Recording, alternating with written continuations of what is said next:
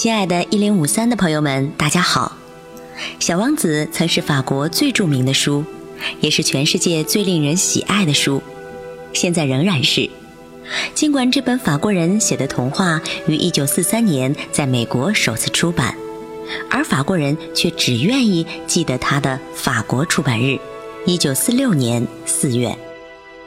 二零零六年四月，法国人高调地为他过了六十岁大寿。他们用法语向全球宣布，小王子刚满六十周岁。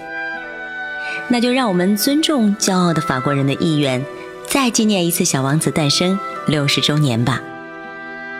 在我们一零五三的读书时间里，将会用中文和英文两种语言和大家分享《小王子》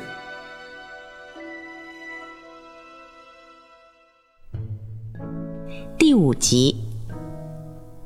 随着日子一天天过去，在与小王子的交谈中，我开始对他居住的星球、他的出走和旅程有了一定了解。这些信息都是从他的所思所想中偶尔流露出来的，因此来得很慢。正是通过这种方式，我在第三天听说了有关非洲巨树——猴面包树的悲剧。这一次。我还是将事件的起因归咎于那只小羊，因为那天小王子就像无法摆脱某个不解之谜一样，突然问我：“羊吃小灌木，这是真的吗？”“嗯，是的，是真的。”“哦，这太好了。”我当时并不明白羊吃小灌木为什么有那么重要，但是小王子又追问：“那么，是否可以认为？”他们也吃猴面包树呢。我向小王子解释说，猴面包树并不是小灌木，恰恰相反，这种树大得像城堡。就算他回去时带上整整一群大象，象群也吃不完这一棵猴面包树上的果实。象群的这个念头逗得小王子笑起来。他说：“那我们只好把它们一只接一只的摞起来了。”不过，他倒是颇有心机的评论道：“猴面包树在长成参天大树之前，一开始不也是小小的吗？”“嗯，严格来说，这话没错。”我说。“但是，为什么你想要让小羊去吃小猴面包树呢？”他想都没有想回答我。“嗯，那当然，那当然，就像他所说的话不言而喻。”可我在无人帮助的情况下，只能绞尽脑汁地想清楚这个问题。实际上，据我后来所知，和所有的星球一样，小王子居住的星球上的植物也有好坏之分。因此，星球上既有益草结出的良种，也有害草结出的毒子。但种子是看不见的，它们深深地沉睡在泥土那黑漆漆的中央。直到其中某一粒压抑不住苏醒的渴望，于是这粒小小的种子便展开身子，开始腼腆地对着太阳，向上伸出一只柔弱可爱的小嫩苗。如果它只是一只萝卜苗或玫瑰的嫩枝，人们便会随便它自由地四处生长。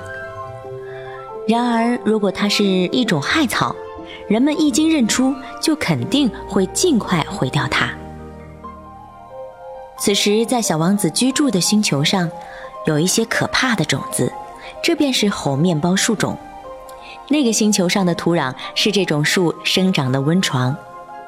如果某一棵猴面包树发现的太晚，你就再也无法除掉它，这会盘踞整个星球，用树根将星球钻个底朝天。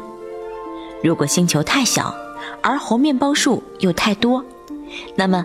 他们会把星球分割得支离破碎。小王子后来对我说：“这可是个纪律问题。当你早晨洗漱完毕之后，要马上对你的星球梳妆打扮，万分仔细地把它们收拾得井井有条。你必须提醒自己，定期拔掉所有的猴面包树。这种树的幼苗在萌芽的时候和玫瑰的幼苗长得特别的像。”一旦能辨认出这两种树苗，你就应当立即下手。这种工作非常枯燥。小王子又补了一句：“不过也很容易。一天，他对我说：“嗯，你应该画一幅美丽的图画，好让你家乡的孩子对这一切看得真真切切。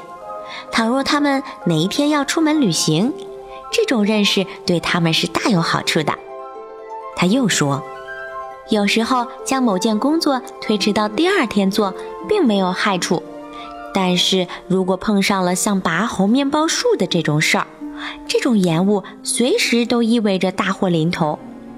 我曾听说过有个星球，上面住着一个懒汉，他对三株小灌木视而不见。就这样，我根据小王子所做的描述，将该星球画了出来。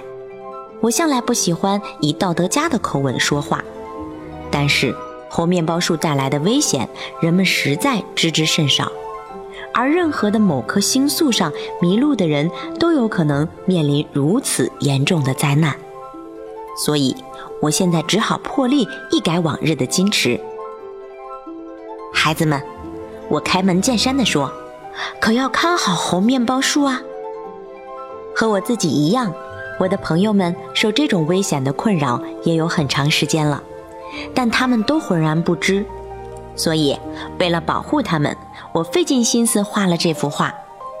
教育太深刻了，我通过这种方式提醒大家不要重蹈覆辙，而我自己再麻烦也是值得的。也许你会问我，在这本书中为什么再也找不出和这幅猴面包树图画一样壮观、一样令人难忘的画呢？答案很简单，我已经试过了。但是其他画我都画不好，然而在画猴面包树的时候，却有一种紧迫感，一种力量在鼓舞着我，让我无法抗拒。